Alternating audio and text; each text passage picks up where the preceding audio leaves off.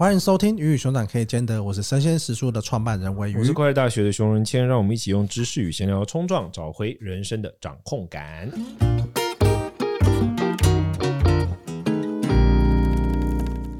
上一集呢，我们聊了很多关于冒牌者症候群的成因，以及各种不同类型的冒牌者症候群。那我们下一集要想来跟大家一起聊一聊的是如何摆脱冒牌者症候群的负向循环。那我们要有邀请苏 K。Hello，大家好，我是快乐大学的苏 K。哦，这一集主要为什么会又想要请我聊聊，是因为我在上一集有跟大家提过，就是我原本有很严重的就是不配得感跟冒牌者症候群嘛。那我是今年以后又回来跟人谦工作，那我觉得跟人谦工作以后，人谦是我啦，大家都叫我熊，可能哦，对对，对，叫熊人谦这样。那我觉得跟他工作以后，人谦，谢谢啊，对，有稍稍的，就是你知道，我不能说治好，但就是对于有，对，现在没有冒牌者症候群了吧？我觉得可能没有，那就是好啦。那稍稍的不好意思说，是因为你看，你看，你家里有吗？所以说，所以还没有治好啊，所以还没有治好的。对对对对啊，还有很多努力的空间啦，优化的空间，大优化，没错没错，对对，好，对啊。那那那那为什么？我也不知道。那那感觉怎么来的？那你反问他好。对你这感觉怎么来的？这感觉怎么来的？我我先讲一下，就是在一开始跟我今年我是今年二月来的。OK，今年才来半年哦，八个月了，其实。哦，好的。对对，是不是要有特休了？哦，对不起。啊，没事没事，对对对，要有特休。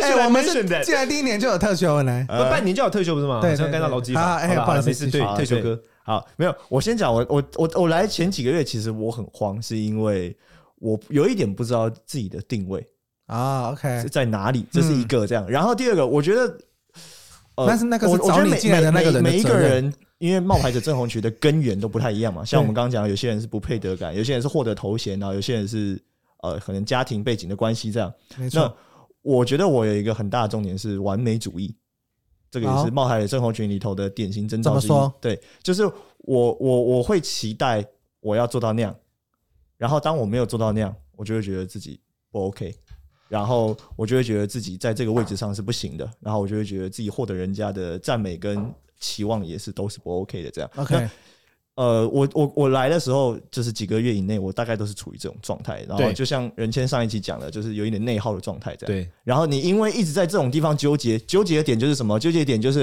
哎、欸，我好像我我我做不到这么好，然后我不知道对方期待给我什么，然后我就不敢行动，然后以至于就是处理的方式就一团糟这样。那我后来我觉得啊，有一个很关键点是怎么突破这个状况，就是你要认清楚。你期待的跟对方期待的其实是不太一样的。这样，你期待的可能是一百呃一百分，但对方只是希望你先做出八十分理论，八十分呃对八十分六十分。像甚至我之前在呃那个日日有有人很喜欢翻译那种日本推特推文嘛，他有一篇文讲的很有意思，他就是说在职场上有好几种人，一种是零到一的人，一种是一到十的人，一种是十到一百的人，这样。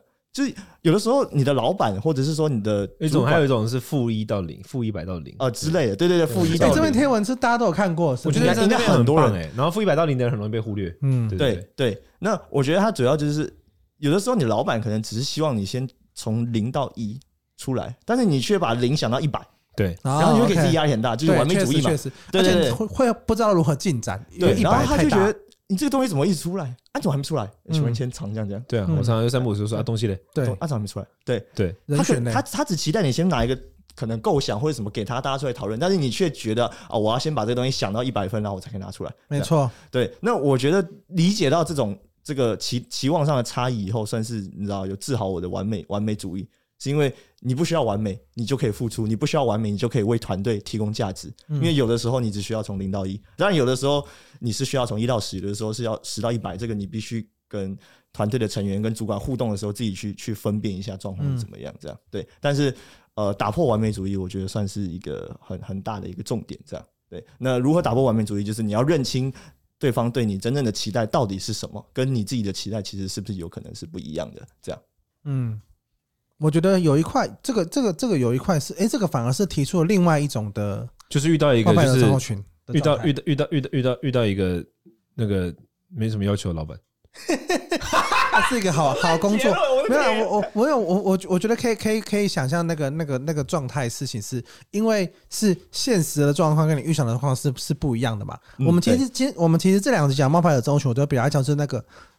预期的落差感，然后你可能觉得自己只有六十分，大家觉得你有一百分，就中间就有这四十分的差异，就这四十分的距离造成了冒牌者症候群，或者是哎，你可能觉得你自己只有六十分，但是你获得了一个你觉得他是一百二十分的女友或是另一半，这中间的落差又造成了一个冒牌者冒牌者症候群。那你刚讲的也是嘛，就是哎，你觉得所有事情都要做到一百分，但是其实老板只需要二十分、三十分，先把东西出来。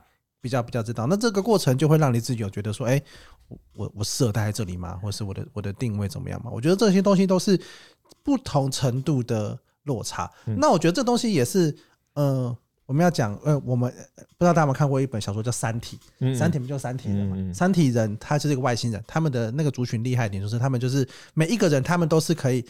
他们所有人都知道彼此在想什么，他们是可以这样无缝隙的去沟通的，每个意识都相通，所以他们不会有谎言，不会有任何，所以他们要集体意识非常的强，要干嘛就全部都去都去干嘛。那他们来到地球就非常不适应，就是他们发现人。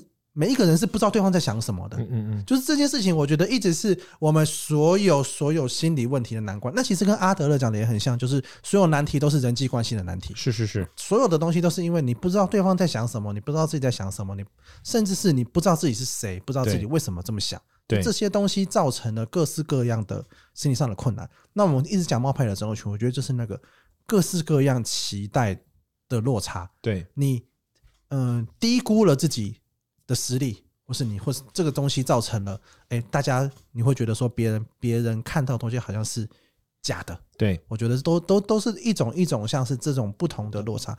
那当然回头来讲的很老套，就是哎，你要更认识自己啊，你要找自己啊。那我觉得有一种方法更具体落实的方法，事情是你可以透过嗯写日记或是写笔记来做这些的记录。所以其实嗯。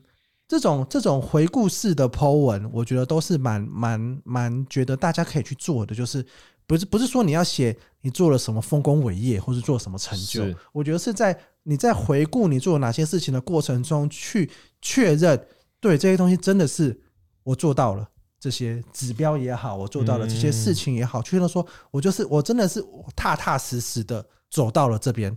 踏踏实实的获得了这些这些东西，我觉得是在这个过程写回顾式的贴文，这过过程你要说它是日记也好，或它是怎么样也好，就是去把你在做的事情给写给记录下来。我就透过这些记录的过程，它可以让你去感受到那个扎实感，因为我觉得每天这样过去，真的太多事情。就就就就都过去了。那如果你也不是一个你有这种 podcast 的管道，或是你有一个你需要去做这些事情的话，你也会很容易的去诶，所以我上礼拜做了什么？所以我来公司一年做了什么？你会很容易没有办法。那我们就只能记得峰峰值理论讲嘛，就是你只记得高峰、最高峰跟最低谷的，或是刚开始跟最后的，你就只会记得这四这四个状态。那这个四这个状态里面，大家又很容易。往负面的去想，对，就是你只会记得那个最糟的。哇，我在公司我犯了一个一个又不好不好的错，怎么办？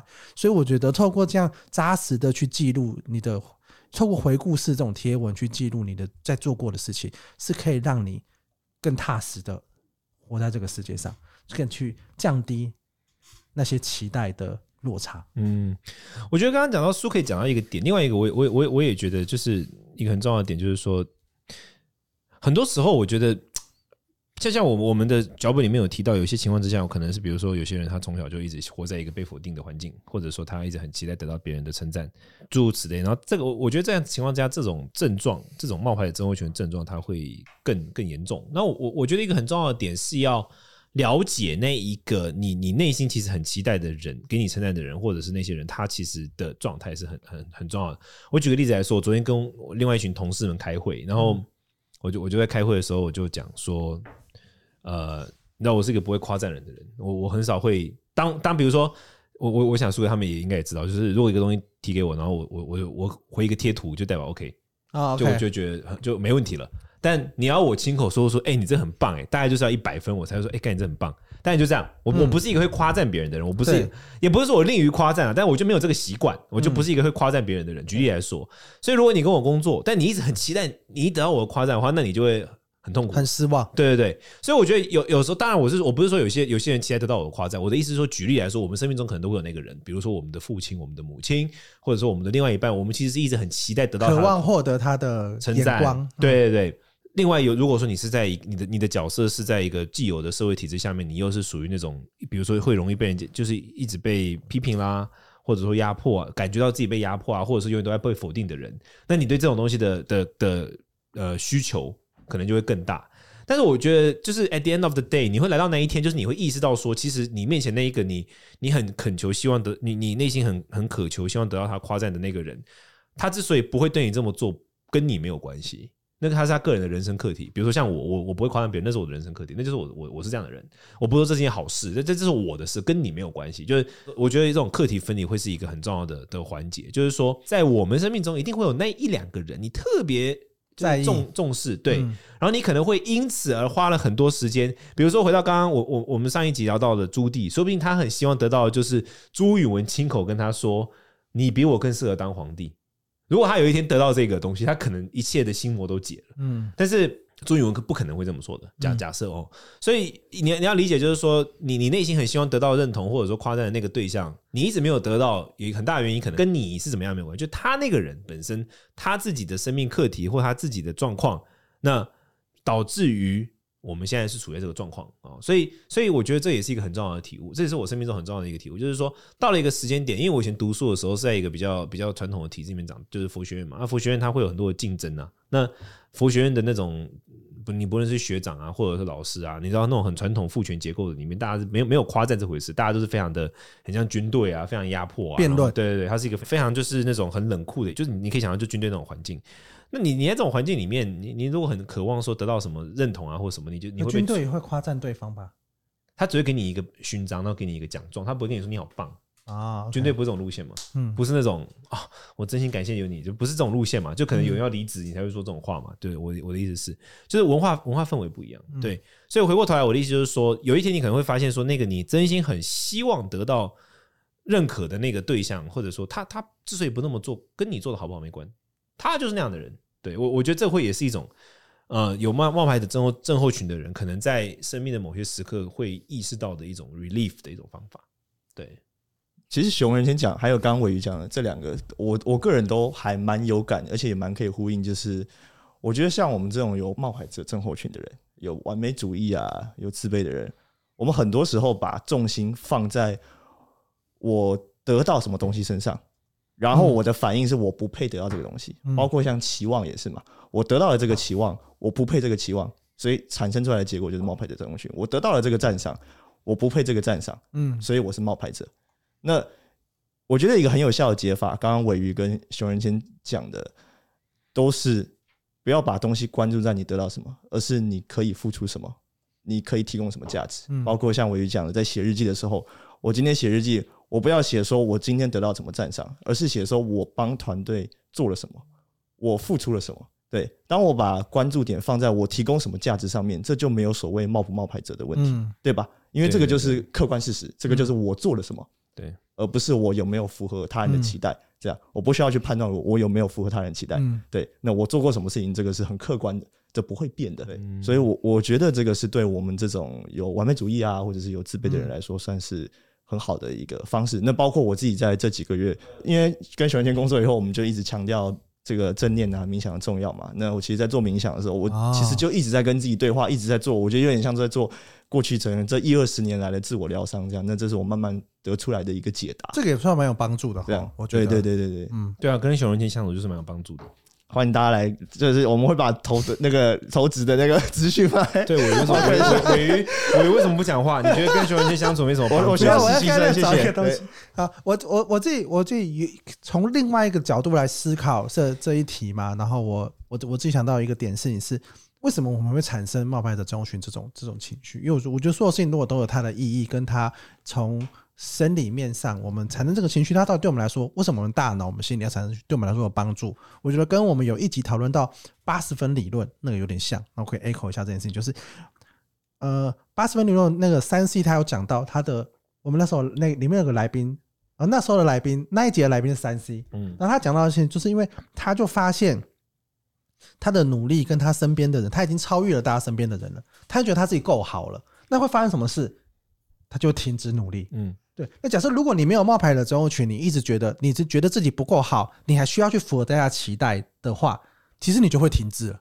因为就觉得啊，我就我就这样了，我就我就很好啦，那我干嘛要继续努力？所以我觉得冒牌的症候群，某种程度来说，他对呃个人对对大脑，他是不是要产生这种想法？他是为了让你不断的，它有点像是你是一只对居于思维，是为了让自己对前面有前面前面挂着一个你永远碰不到的胡萝卜，所以你会一直不断的前进。对，我觉得他某种程度来说是让有这样子的人有前进的动力，产生这样的东西。所以其实我们从另外一个角度来思考，我们不要把它当成是一个。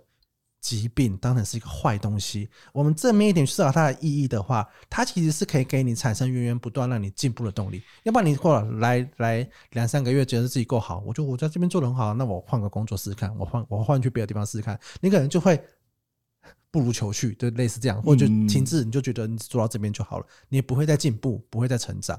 所以我觉得某种程度来说，冒牌者症候群它带给大家不一定是都是那么负面的东西。我觉得它得带给你成长跟前进的动力。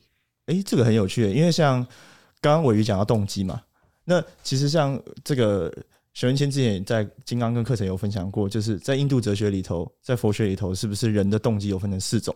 嗯，对，人会因为人基本上印度哲学认为人的动机分成你因为。恐惧、欲望、爱与责任而行动。那当你是以恐惧与欲望在行动的时候，你会很很容易处在内耗跟不健康的心理状态。有可能你在现实上得到很高的成就，但其实内心是痛苦的。那另外一种就是你是因为爱与责任而行动的话，那它就会有一种截然不同的的的结果，就是你可能会更加的正面，而且你能够在努力的同时达到平衡。所以，我我我我觉得衔接着刚刚玮瑜提到的跟苏菲提到的内容，就是说，其实刚刚讲的很像是基因的部分，就是说我们人本来就有这种自我怀疑的基因，那种居安思危的基因。正是因为我们有这种基因，我们才被天择了下来。嗯，没有这种基因的那些猴子，或者说我们的老祖宗，就是其他不是我们老祖宗了，就是我们的祖宗和亲戚们，可能就被干掉了嘛，被大自然天择掉了嘛，因为他没有居安思危，停滞，他就停滞在那边。然后，然后一旦一旦危险发现，他可能就拜拜了这样子。那。在这样的情况下，我觉得我们有这种基因，它是一种我，它就是一种人生，它就是一种你你要你要讲的比较，嗯，比较比较现实一点，它就是一种命定啊，就是我们都有这个基因，它就是天命的，讲白了啊。但是在这样子的框架之下，我们要怎么善用它，我觉得就会变得很重要。你可以选择，就是你一直处在恐惧之中。或者说你要怎么去弥补自己内在这个痛苦的欲望之中，或者是你要怎么把它当做责任，就是我们刚刚讲的嘛，你怎么善用这个东西，然后尽更大的力量去帮助到更多人，类似像这样的感觉，我觉得这个是蛮蛮重要的一件事情。那所以像仁谦刚刚讲到这个动机的四种嘛，恐惧啊、欲望啊、责任跟爱这样，那其实我自己在这段时间。这个有点像自我疗愈的时候，也观察到这一点啦。对，就是我们我们这种完美主义的人，通常都会因为恐惧的关系而产生所谓的内耗跟担心，是因为我会觉得，哦，我达不到那样的状态，我达不到完美，我就会怎么样，我就会被淘汰掉，我就会干嘛？这样，嗯、那这样的恐惧其实是我坦白讲，其实是真的蛮吓人的。对，因为它会让你裹足不前，然后会让你有点像是什么，反而什么都不敢尝试。嗯，这样对。那后来我就慢慢意识到这件事情。然后也因为包含也看了他所说的内容，这样。我刚好在看《金刚经》课程的时候，哎，就看到就看到，对对对，就是跟你们合作《金刚经》课程呢，在看这个课程呢。必须嘞，刘俊，我们的这已经不是冒牌者问题，我们等下去决斗场，我们等下就进入决斗模式，我们角斗士，我们缠斗战，我们我们我们等我们等下来决斗一场，来缠斗一下。然后然后他看，哎，我们把这个《金刚经》课程放在我们的链接底下，哎，对对对对，提供给大家两百块折价券。你说了，没事，继续，继续，继续，这当然没有问题啊。那我就慢慢去思考说，哦，那。那我现在在这个位置上，那我虽然获得的期望可能不配我的能力，但是我现在这个在这个位置上，我有我我有什么样的资源，我有什么样的权限，我可以怎么样好？然后我我跟团队的目标是什么？嗯，那我可以怎么样好好的做这些事情？我我有什么责任？这样，然后。这个呃，说到爱，可能还没有办法到说真，你还没有爱这间公司跟这个组织啦，我没有到那个还还没有到真正。我觉得你刚刚说什么？我觉得还没有到那种 pure。我就帮他解释，我们我们需要开会，我们等下回去开会。我要帮他解释一下，他还没有那么爱啦，还没有。没事，我们需要开会，我们需要开会。我会觉得，哎，责任确实是在转，把恐惧转换成责任是一个很有效的帮助。这样对，因为你就会关注到。快乐大学的粉丝们，麻烦你们亲热一下那个苏 K。那你们是他的责任。对他来说，我我表现的太强势，他不觉得我是那个责任。你们你们你们你们要你们要说苏 K，我们需要你，当然应该发起一个苏 K，我们需要你活动。对不起，谢谢大家，请麻烦五星留言，谢谢。对啊，我觉得责任蛮重要的。我觉得我觉得爱是蛮。爱又是另外一个课题了，爱很困难，对不对？因为你知道，爱又牵涉到非常多的东西，那非常激情啊，巴拉巴拉巴拉。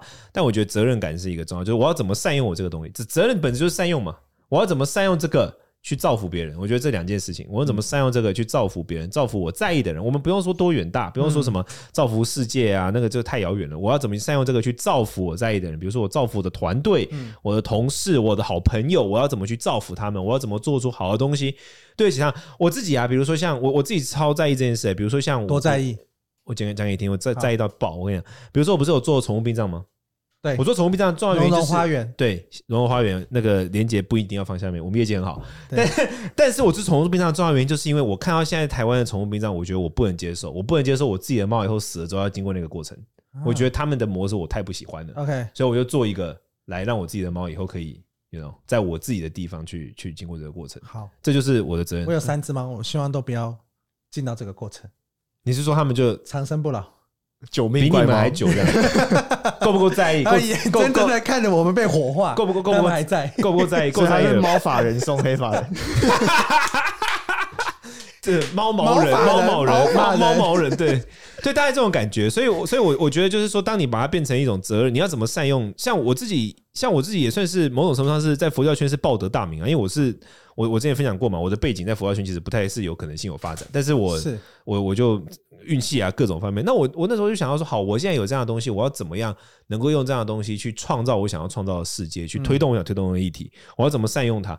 那当你在 focus 在这件事的时候，你没什么时间去想我到底有没有资格得到这种东西或什么，因为你就会用尽一切的心力让自己可以完成你想完成的事情。那这件事情推动推动之后，你就会你就撑得住了。呃，没有人有办法说你怎么样，因为你真的就撑得住，你真的就做得到别人在那个位置上都不一定能够做得比你好的事情。And that's enough，就不用再自我怀疑了。我我的感受是这样。